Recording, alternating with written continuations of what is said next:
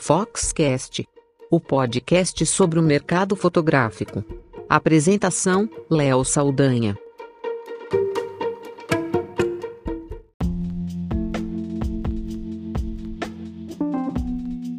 Os sete pecados capitais do marketing digital do Sebrae Minas.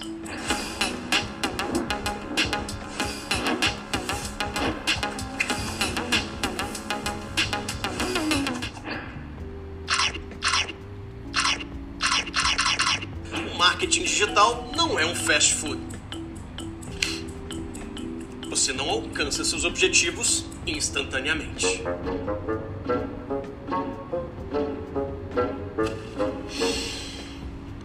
Marketing digital é como montar um restaurante. Todo detalhe é importante para oferecer uma experiência gastronômica única, conquistando e fidelizando clientes a cada prato.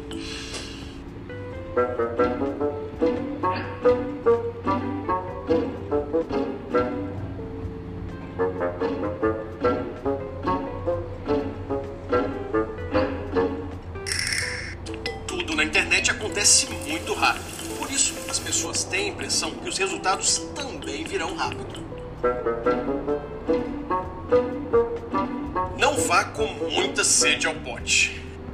Construir a reputação de uma marca e transformar sua presença na internet em vendas de verdade leva tempo e exige um trabalho quase que diário.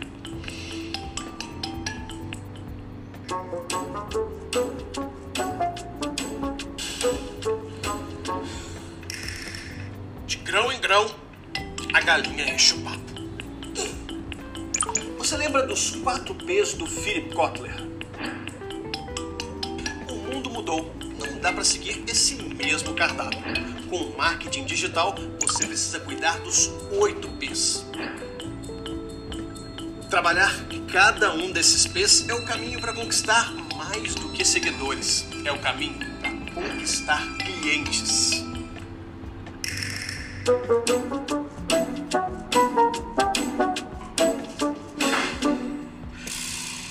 Você for rápido demais, vai acabar sendo engolido nesse mar de informação. Dá uma indigestão.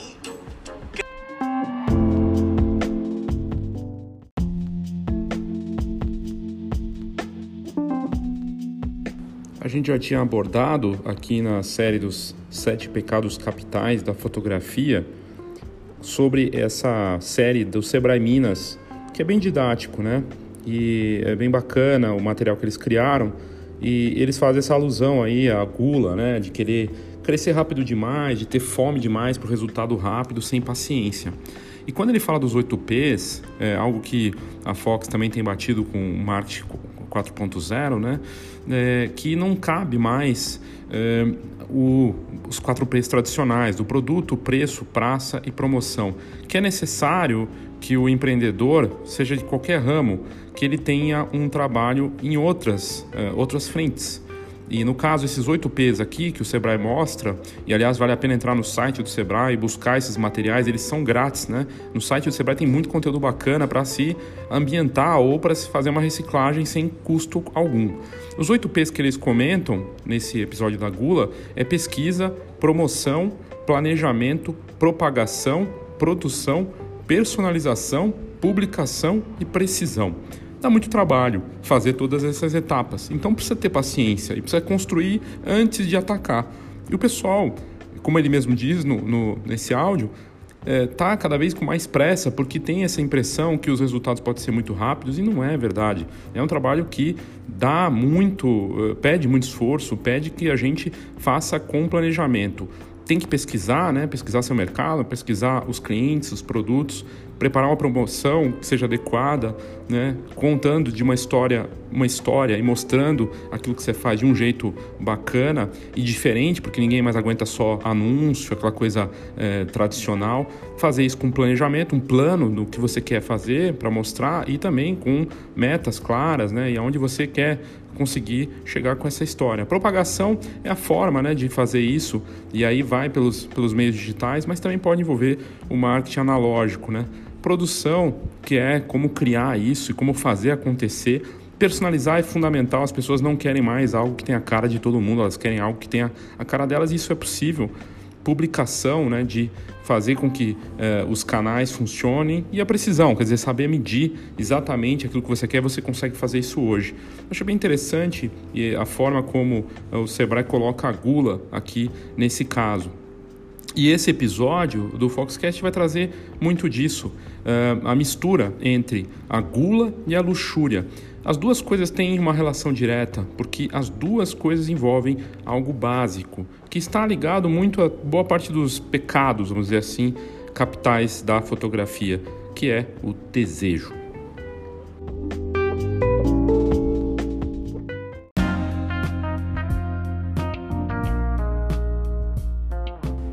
Eu achei um conteúdo muito bacana da TV MBA 60 que aborda uh, os capitais, uh, pecados capitais do franchising.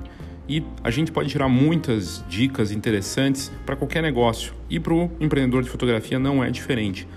E eu resolvi colocar aqui esses, esse enfoque na gula e ele traz coisas que o, o episódio do Sebrae, a parte do Sebrae já abordava. Vamos ouvir então o que a gula pode representar para um negócio, seja ele franquia, como está sendo dito ali, mas que vale para qualquer negócio, seja de fotografia ou outros mercados.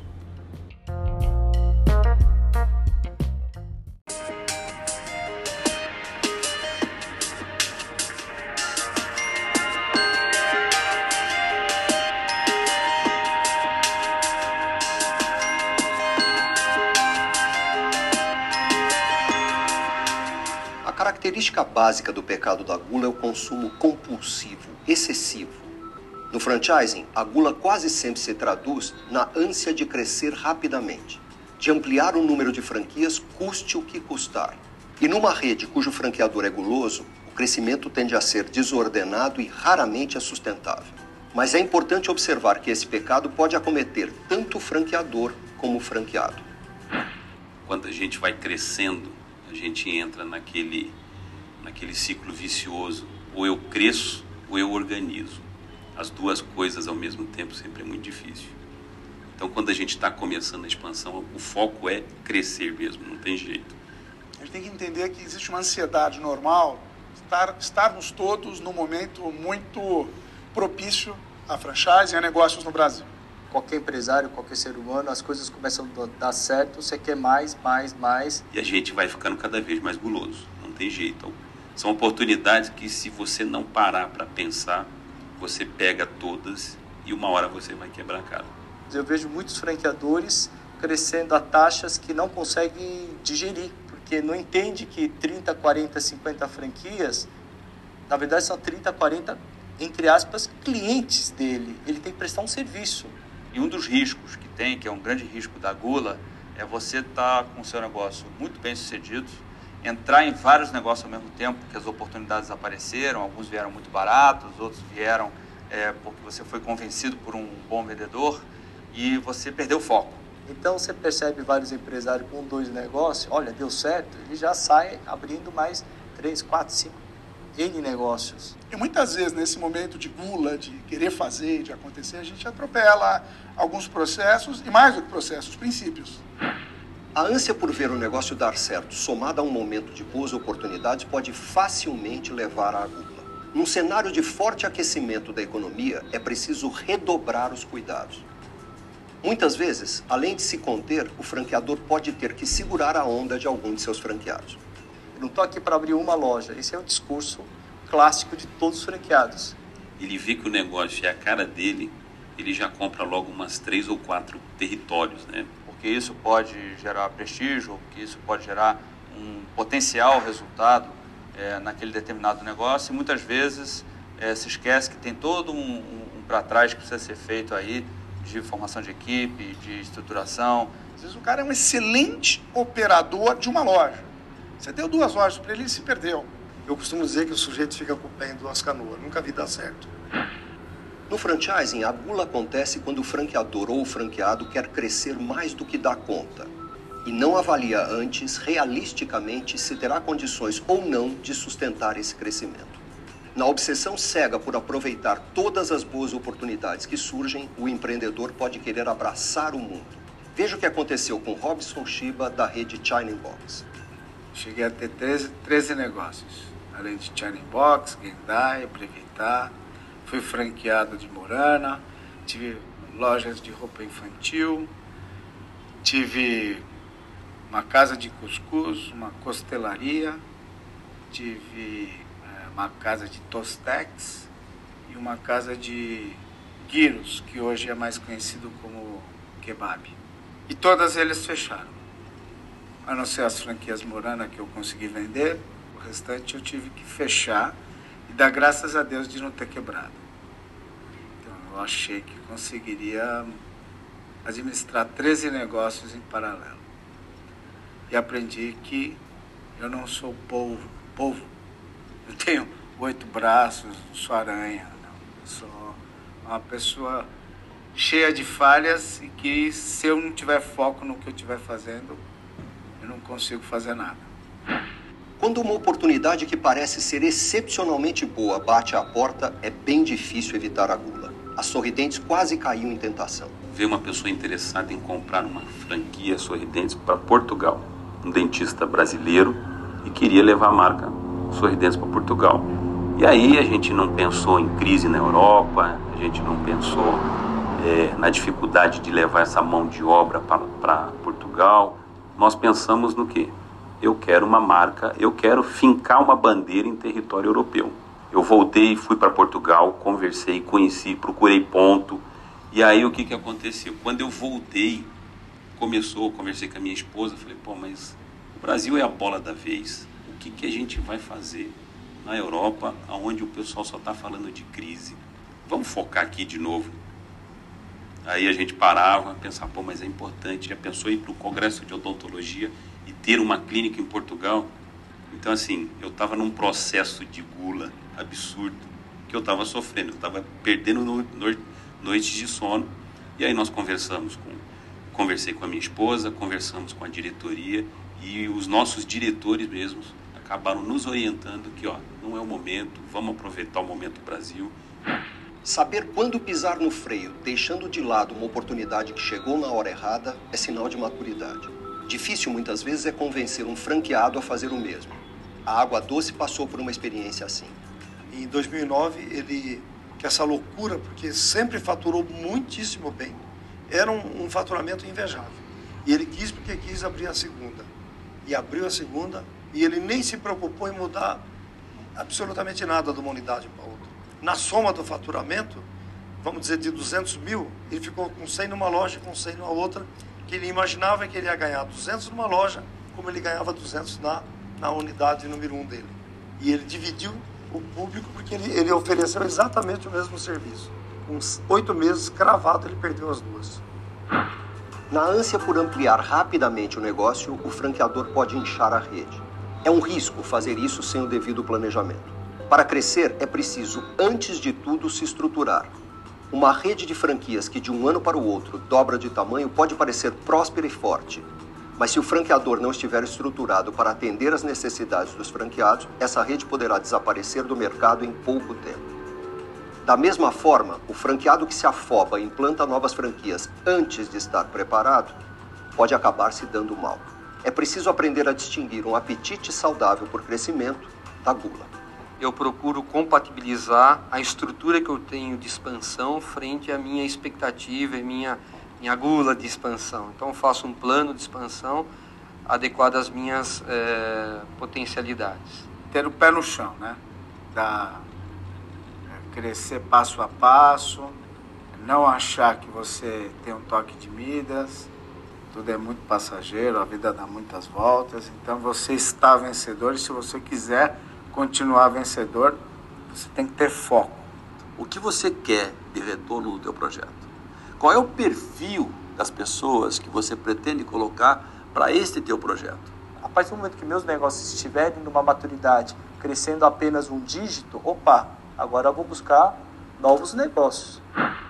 É preciso saber aonde se quer chegar e traçar um roteiro detalhado para chegar lá. E o que é mais difícil, seguir esse planejamento. É claro que boas oportunidades vão surgir no meio do caminho.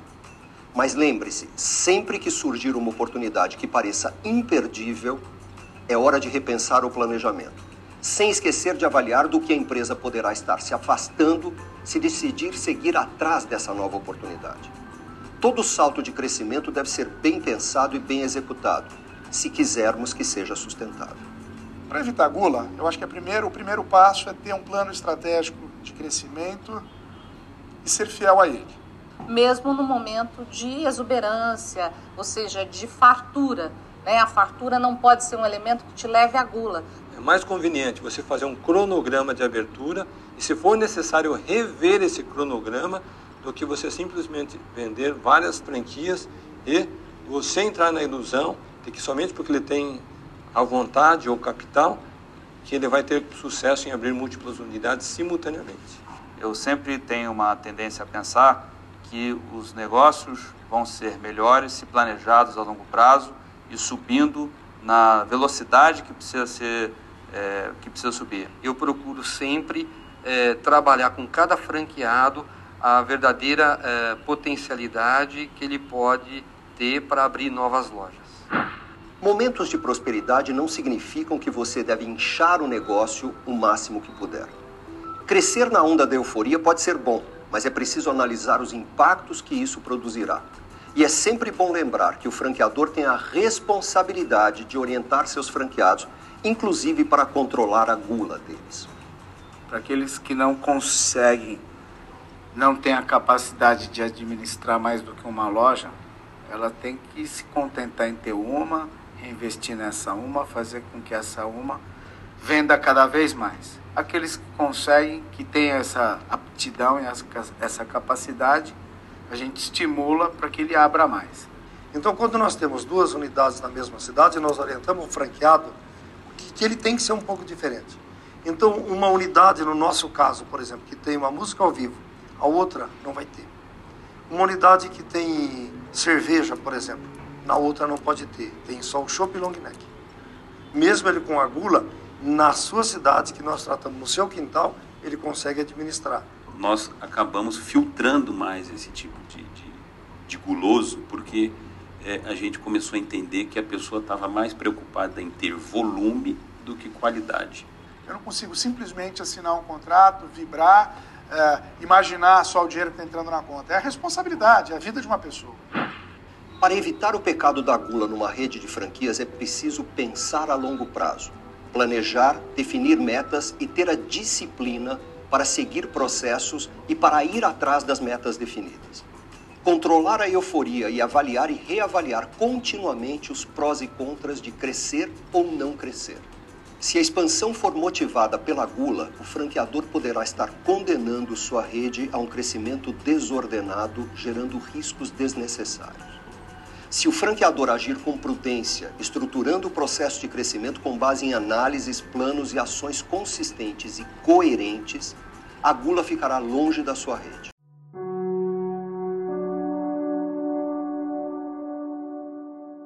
Que é interessante do áudio que foi tirado desse vídeo dos sete pecados capitais do franchising sobre a gula, né, em específico nesse episódio, é que ele foi gravado em 2012, momento pré-crise, quando ainda existia uma euforia na economia brasileira e se esperava muito que o Brasil é, nem fosse passar por nada, né? Se falava, lembra em marolinha né, e tudo mais. O fato é que é, o, o que a gente pode tirar de coisa interessante aí nessa, nesses nesses áudios, que são de alguns dos principais executivos e empreendedores é, do Brasil. Assim, tem desde o Shiba, que é do, da Shining Box e se torna uma referência, até participa do Shark Tank, né? É, tem o, o, o, Carlos Wizard, da Wizard, o, o, dono da Vivenda de Camarão, só nomes muito fortes. Rui Dentes, que teve problemas depois e tudo mais. Mas, enfim, é bem interessante poder ouvir é, as opiniões deles, porque eles falam de gula como crescimento desordenado, de querer fazer mais do que você pode. E embora possa parecer que não tem nada a ver franquia, é um negócio. É, e os negócios seguem uma ciência que praticamente é a mesma, de faturar, de ter lucro, de ter planejamento, organização. Isso vale para o microempreendedor individual até uma grande empresa. E o interessante, eles falam dessa gula, de que às vezes a gente quer ter mais do que a gente pode. E será que a gente tem perfil? Quer dizer, eu quero ter, sei lá, é, 80 casamentos no ano, tenho perfil para isso, tenho condições, vou conseguir atender na, na questão das edições, dos produtos entregues, da qualidade. Qual é o perfil? E o planejamento.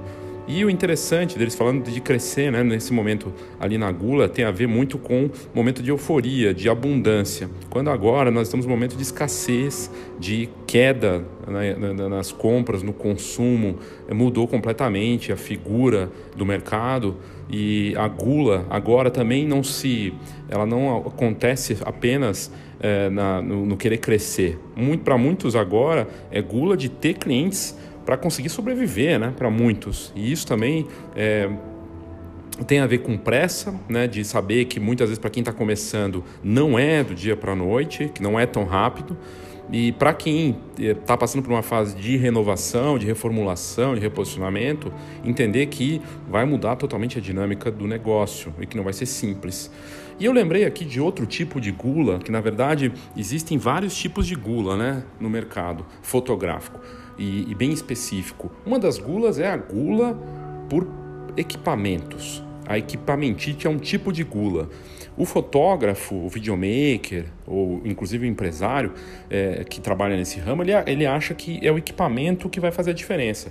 É, no caso do fotógrafo, é a nova lente, é a nova câmera, é o novo flash, é a nova tendência ali de equipamento que vai fazer a diferença. É o que, se ele tiver, é aquilo que vai fazer com que ele fique melhor tem uma questão psicológica, porque ele acha que tendo o equipamento de ponta, ele está atualizado, isso é a coisa mais importante, vai fazer a diferença, ele vai mostrar isso para os consumidores. Mas será que isso vai fazer mesmo diferença? Não que não seja importante trocar o equipamento, colocar isso na conta, né? amortizar e ir trocando de equipamento quando é necessário, né? Até porque você não pode ficar desatualizado e não pode ter equipamento de baixa qualidade. Mas é, querer trocar na primeira, ser um, o, o, tal do early adopter, né, e comprar as coisas que saem logo de cara, você vai pagar mais por isso, e muitas vezes equipamentos que saem logo de cara, às vezes tem problemas, né, eu não sei se você está sabendo, mas a Nikon acabou de anunciar um recall das câmeras novas mirrorless 16 e 7 no mundo. Vários desses equipamentos vão ter que ser devolvidos para arrumar e, e, é complicado. Então você compra primeiro um equipamento e você pode ter problemas. Além de custar caro para você, e a gente sabe que nosso mercado não é barato você se atualizar em equipamentos. Para um lojista, um dono de estúdio, um empresário que tem né, uma equipe e, e né, unidades e tudo mais, tem muito a ver com o que foi falado nesse episódio da franquia, nessa parte da franquia, quer dizer, ele acha que tem que ter uma nova sede, né? que tem que ter um, reformar aquela sede, ter filiais, ele tem que, tá, tem que expandir para não sei quantos estados, ele tem que atuar em mais frentes, contratar mais pessoas. E tudo isso é peso, é peso de custo, é peso de gerenciamento. Tem que se pensar, não é, não quer dizer que você não possa crescer e fazer, mas faz parte do plano. Da mesma forma que uma profissional que trabalha com estúdio, e ela trabalha em casa e está bem, está conseguindo fazer o trabalho dela, mas ela sonha em ter um estúdio fixo de rua, uma, um escritório com estúdio, é um sonho dela. Será que faz parte do perfil dela? Será que ela tem condições de cobrir esse custo? Será que isso vai fazer diferença mesmo no negócio dela e faz parte da estratégia? São questões importantes. Tem tudo a ver com gula, com desejo, desejo de crescer, de ter, né? E tem um outro tipo de gula também que a gente não pode deixar de lado, que é a gula por informação, por, né, por congressos, cursos, livros, conhecimentos, né, o novo post que tem a tal informação, o novo curso online que saiu, o novo workshop, aqui e lá fora, eu preciso fazer, eu preciso participar. E a pessoa participa, participa, participa, investe, compra uma gula de conhecimento, mas ela não está parando para refletir porque não tem nada de errado em investir em conhecimento e educação. Agora, não parar para refletir, sair comprando tudo que aparece, uma gula que não dá tempo de digerir, digerir essa informação, refletir sobre o que você tem. Você precisa comprar aquele curso mesmo, precisa fazer aquele evento, precisa pagar por aquilo ali. Talvez não, comprar aquele livro porque, porque é do fotógrafo que eu adoro, porque vai servir para você mesmo ou é gula, é impulso, é só desejo, é só uma carência que você está atendendo daquele determinado momento. No momento que as pessoas estão contando moedas, que a situação é de ter prudência e você lá nessa nesse desespero. É um tipo de gula também. E tem, claro, aqueles que têm gula por clientes, nunca é o bastante, só quer mais, mais, mais, mais. Ele, né, não sabe nem se vai dar conta, depois ele contrata. Tem um caso que ficou na minha memória, que acho que lá por 2011, 2012, talvez também nessa naquele momento do Groupon bombando, né? Acho que é 2012, que estava bombando o Groupon, os, os, os, grupos de desconto. E eu lembro de um fotógrafo que, inclusive, participava de todos os eventos que ele podia, todo o Quero Que Shop. E esse fotógrafo aqui de São Paulo, ele participou do Groupon porque ele falou: Olha, eu preciso de muitos clientes. E ele pegou e fez uma promoção no Groupon de sessão baratinha, que as pessoas entravam com desconto com ele no Groupon e ele conseguiu fechar dezenas de casais, dezenas, dezenas. Ele teve assim coisa de sério, acho que uns 300, 200 casais que ele conseguiu fechar a sessão, sessão de casal, né, o e-session. E o que aconteceu? Ele quebrou. Ele quebrou porque ele não conseguiu dar conta do trabalho, ele teve um índice de reclamação e de problemas de entrega de produto, uma série de problemas e ele quebrou feio. Ele saiu do mercado e voltou a trabalhar no mercado que ele atuava antes de é, outro negócio que não tem nada a ver com fotografia. E é a gula, a gula de ter o trabalho, de querer fazer mais do que pode. O que um, a gente ouviu na parte das franquias, planejamento, entendimento do que você realmente precisa. E, no entanto, muitos de nós não entendemos isso. É algo para a gente refletir e pensar o tempo todo.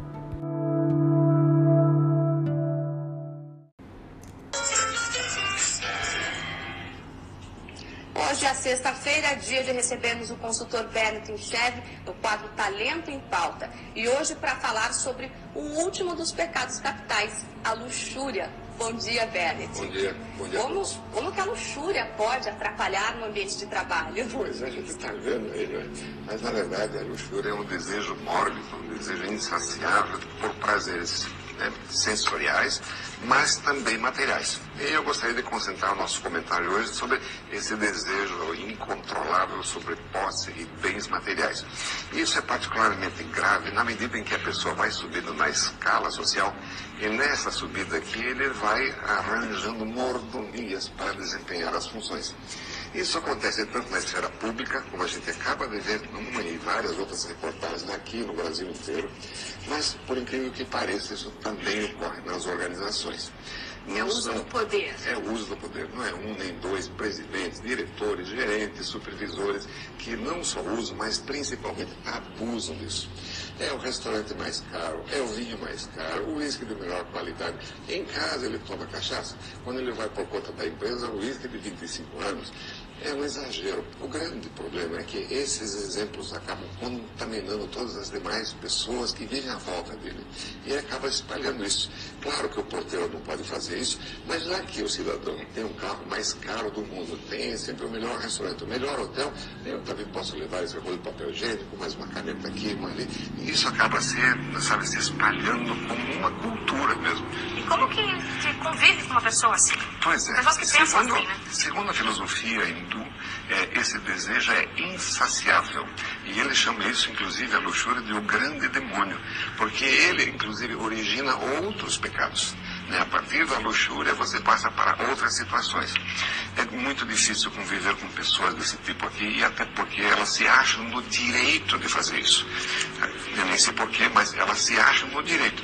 E isso ocorre quanto mais alto o cargo, maior é o risco do indivíduo ficar contaminado por esta doença. Nem todos sabem lidar muito bem com o poder. Não, é muito difícil lidar com o poder, até porque na vida sexual é natural que você tenha mais algumas regalias, mais alguns benefícios, e isso afeta profundamente a personalidade desse indivíduo, as pessoas que estão à sua volta, e quando numa organização, a estrutura inteira, que acaba se espelhando, claro, no exemplo dele, e havendo um desperdício enorme de dinheiro, talento, tempo e outras coisas. Muito obrigada, Bernard, pela sua participação hoje aqui.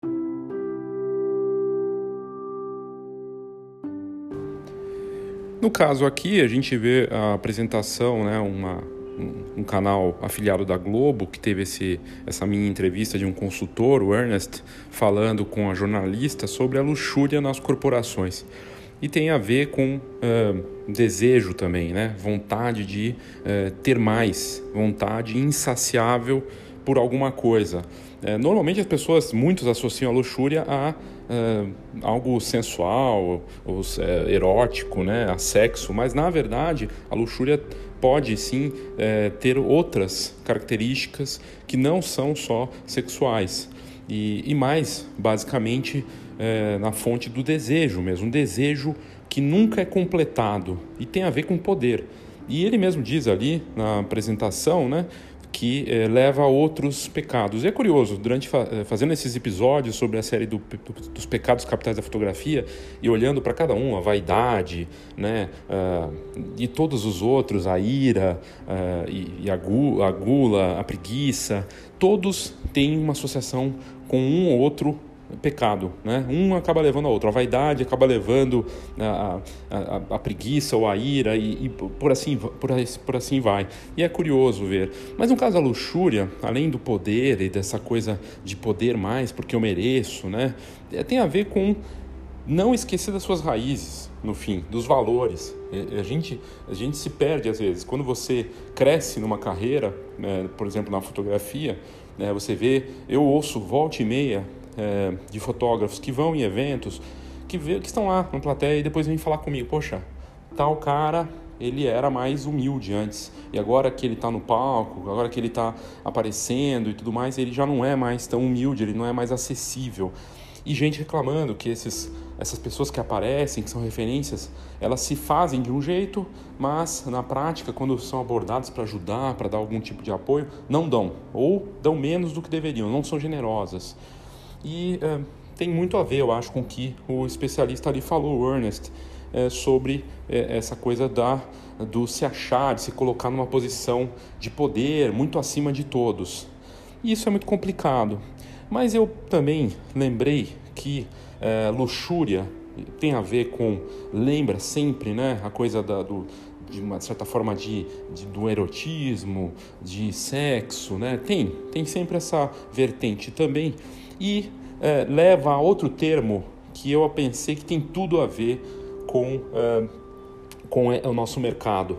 Porque luxúria pode, podemos é, ligar ela diretamente com prostituição de mercado, que é uma palavra que muitos fotógrafos não gostam. Tem alguns termos, né, fala, nossa, eu odeio que use esse termo, prostituição de mercado, prostituição. O pessoal acha que é feio, feio falar disso, porque na verdade não, não, não tem nada a ver, que é um exagero.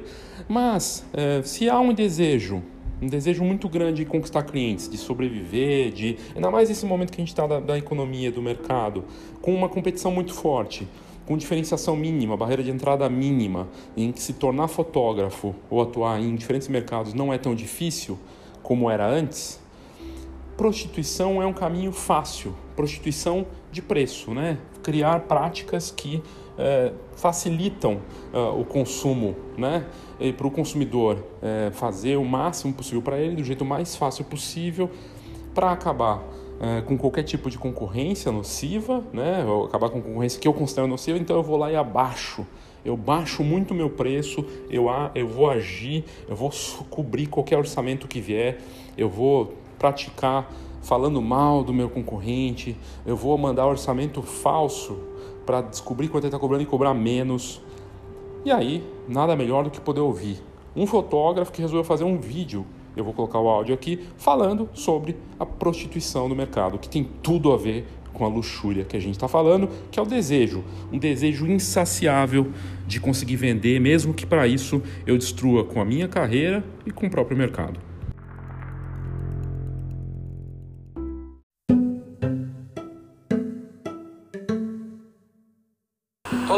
Nome é Christian Camilo, sou o criador do site Camilo Arte, um site dedicado aos amantes da arte da fotografia. Hoje eu queria deixar um desabafo e um insight, né, uma, uma coisa para vocês pensarem.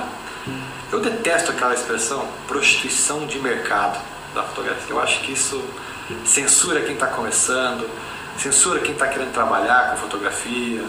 É, eu acho que muitas vezes não é nem por maldade que os fotógrafos acabam usando essa expressão, mas tenta sim desvalorizar quem está começando, quem está botando a cara a tapa, tenta tirar um pouco da credibilidade dessas pessoas. Eu acho isso lamentável. Por quê? Na minha visão, na minha opinião, aquele cliente que está disposto a pagar por um trabalho de qualidade, um trabalho profissional, ele tem uma ideia de quanto um trabalho bom vai custar. Ele tem ideia, por exemplo, é, uma estimativa já de mercado, de quanto pode custar aquele trabalho. Por exemplo, não te surpreenderia se você, ao, levantar orçamentos de fotógrafos que você gosta e analisa, você acompanha que ah, um cobra 2 mil, outro cobra 1.500 e um terceiro vai falar ah, eu cobro 200 reais. Não te surpreenderia essa grande diferença de preço? Não levantaria uma questão: será que esse fotógrafo é tão bom quanto os outros?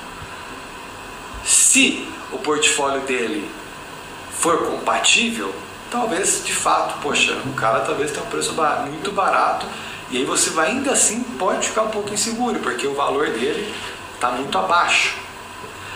Pessoas que estão dispostas a pagar um bom valor no fotógrafo não contratam só o serviço, estão contratando o nome, a credibilidade, a criatividade desse fotógrafo.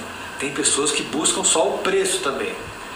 Essas pessoas que buscam só o preço não estão ligando muitas vezes para a qualidade, para o nome do fotógrafo. Elas precisam de um fotógrafo, basicamente. Aí está o ponto. São dois tipos de clientes diferentes, eles não concorrem. Se você visa atingir o cliente que quer pagar barato, ele não está nem ligando tanto para a experiência, para o quão criativo você é. Ele vai ver suas fotografias e talvez não consiga nem, nem identificar se a foto está focada ou não. São mercados diferentes.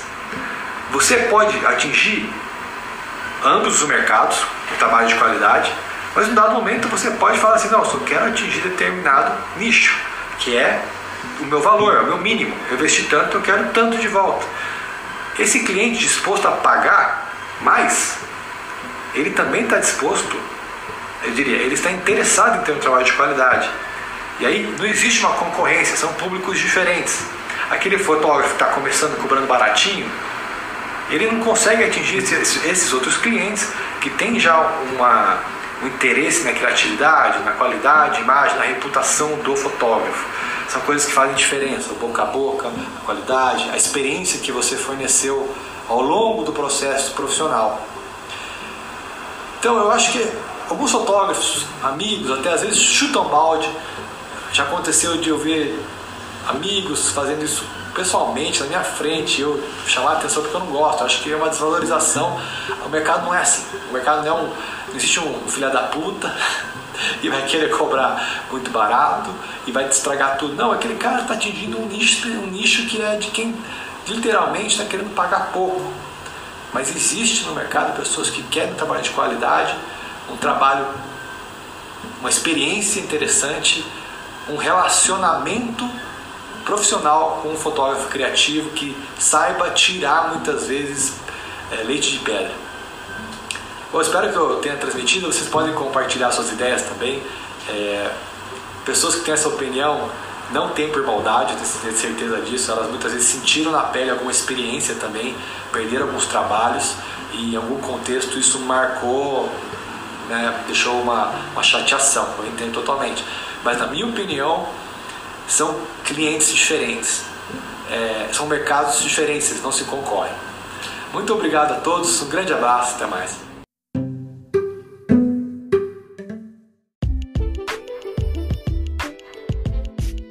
Saiba tudo sobre o mercado fotográfico. Acesse fox.com.br. Tendências, negócios e inspiração para quem vive fotografia. fox.com.br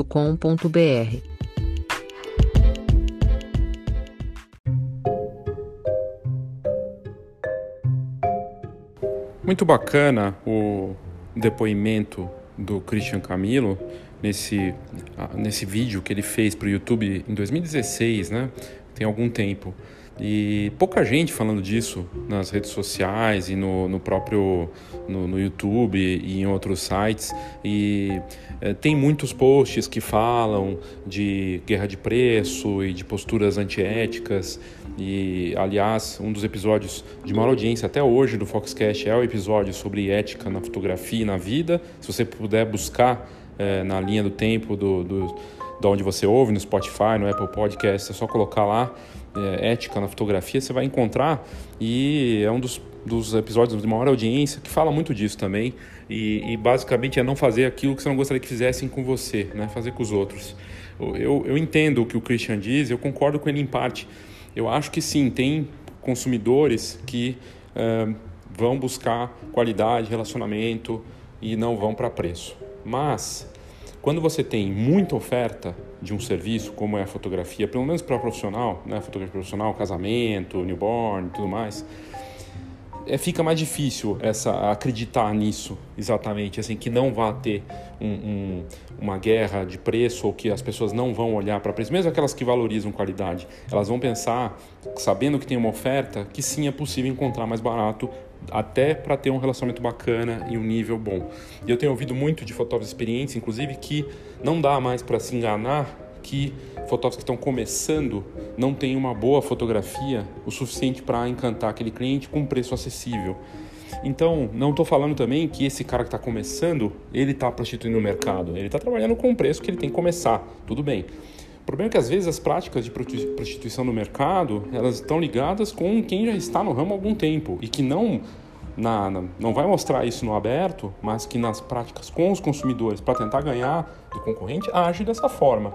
Então não vamos também achar que só tem a ver com quem está começando, porque prostituição também acontece muitas vezes no ambiente dos veteranos e isso é complicado. Mas de qualquer forma, o que é importante dessa discussão toda e aqui para fechar toda essa série sobre os pecados capitais da fotografia, bem longe de ser um apelo religioso, o que a gente quis fazer nessa série.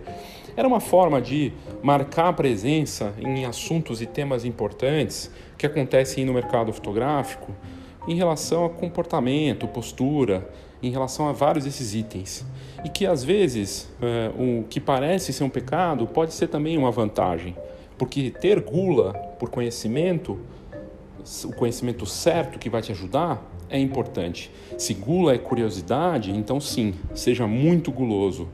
Né? Como o próprio Steve Jobs diria, disse numa uma das apresentações mais fascinantes que já uh, puderam aparecer aí na, na, nas redes sociais, ele falava no final daquele discurso para os estudantes, né, formandos nos Estados Unidos, é, Stay hungry, stay, stay foolish, né?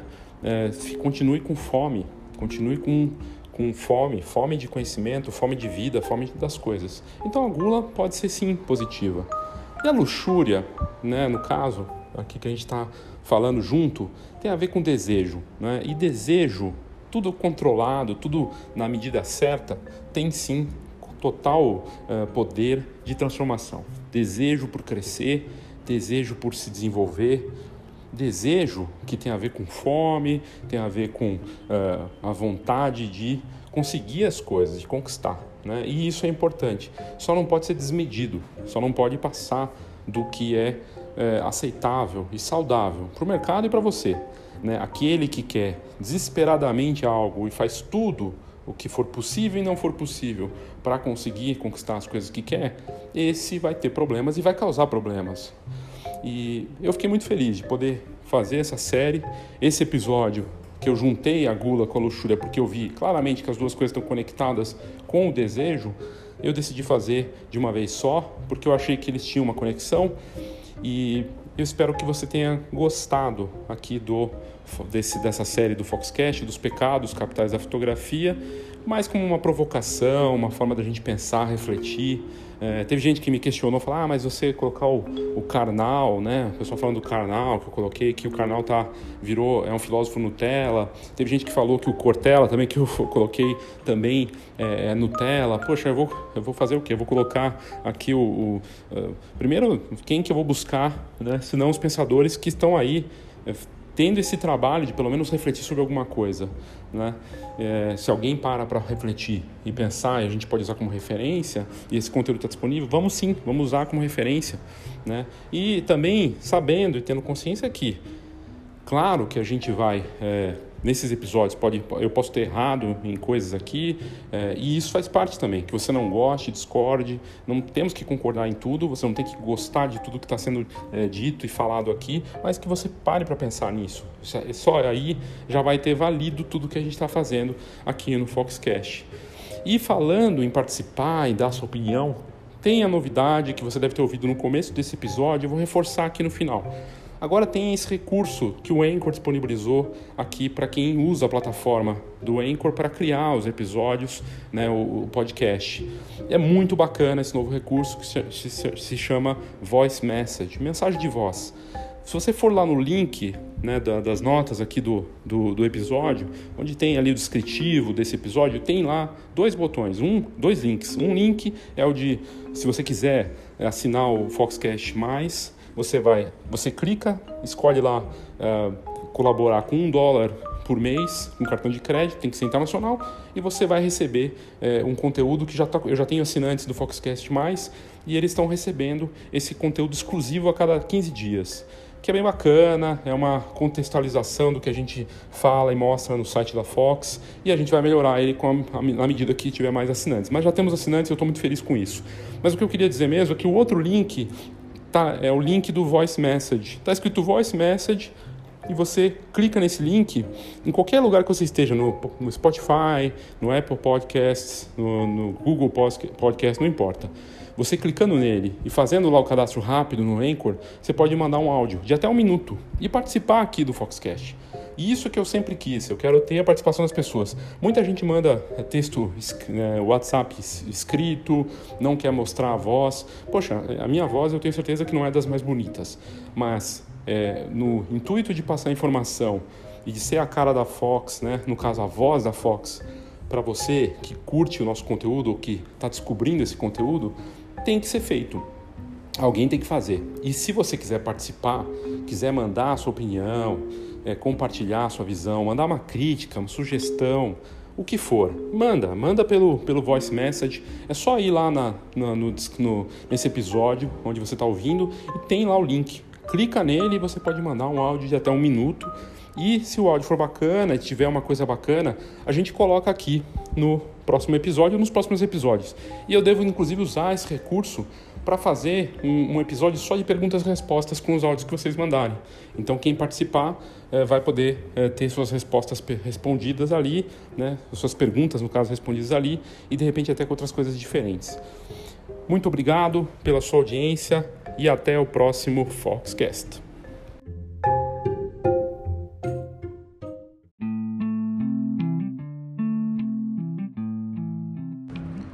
Uma nova forma de acessar o conteúdo Fox. A gente mudou a assinatura e a forma de você acessar o site da Fox e também assinar a revista e o Câmera Club. Aliás, o Câmera Club entra em uma nova fase e faz parte agora da assinatura da Fox. A gente se inspirou nos melhores jornais e revistas do mundo e a Fox aderiu, aderiu então a esse formato de assinatura paywall. O paywall nada mais é do que você entrar no site para ver um conteúdo, você tem que ser assinante ou fazer o cadastro para poder ler algumas matérias de graça desde que você faça esse cadastro. É uma mudança que a gente começou a implantar, então para quem entrar no site da Fox já vai reparar essa alteração. E nada mais justo, até, até porque isso vai ajudar a gerar conteúdos de mais alto nível e ser uh, mais justo também com quem já é assinante da revista. Isso a gente resolveu fazer nesse ano que a gente completa 30 anos de mercado. A Fox inicia então esses festejos da nossa data histórica, reorganizando essa oferta de conteúdo impresso e online. A gente simplificou a integração de ambos, o Câmera Club junto com a assinatura. O Câmera Club é o nosso clube de benefícios e vantagens. E agora com a parceria da rede de, rede de parcerias que oferece milhões de ofertas fora do mercado fotográfico também, como por exemplo desconto em cinema e muitas outras coisas e outros produtos. E claro, todos os benefícios e descontos em eventos de fotografia, produtos e serviços para o mercado fotográfico, com uma, um cardápio realmente incrível para quem vive da fotografia. Na, na Fox, é, no site, a gente passa a ter nosso portal de notícias e conteúdo operando no famoso formato então paywall, o mesmo utilizado por jornais como a Folha de São Paulo, Estado de São Paulo e o New York Times, Washington Post, é, com um limite então de posts liberados por mês, sendo três de graça que você pode acessar se fizer o cadastro e outros três acessos concedidos caso o leitor faça esse cadastro mínimo. Os atuais assinantes da Fox terão acesso completo ao conteúdo e poderão ler a revista também de forma digital. Então ele pode escolher, ele pode ler antes no formato digital ou esperar chegar em casa e ler no impresso.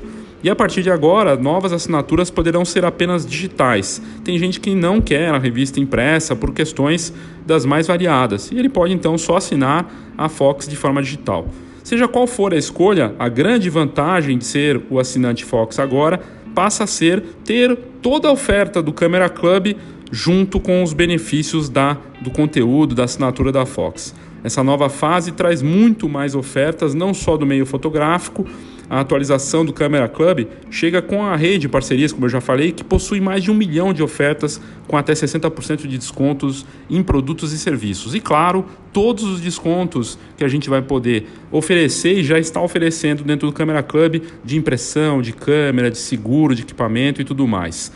E as opções para fazer assinaturas, se você não é assinante da Fox, são tem a assinatura mensal, que dá acesso a todo o conteúdo digital do fox.com.br por 30 dias.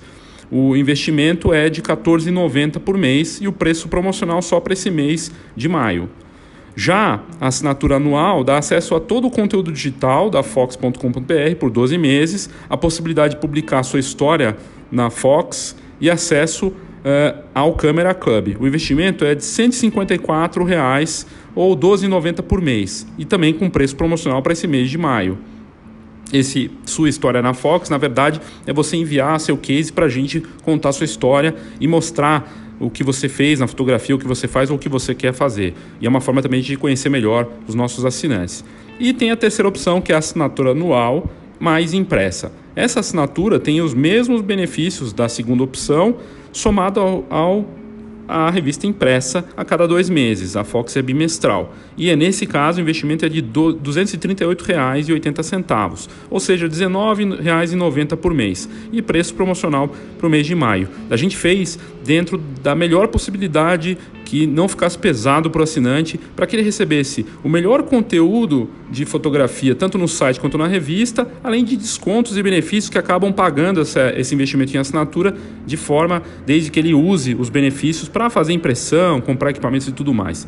Então, fica aqui o meu convite a você, entra no site da Fox e coloca lá no site uma nova forma de acessar o conteúdo do Fox ou coloca assinatura Fox que você vai encontrar.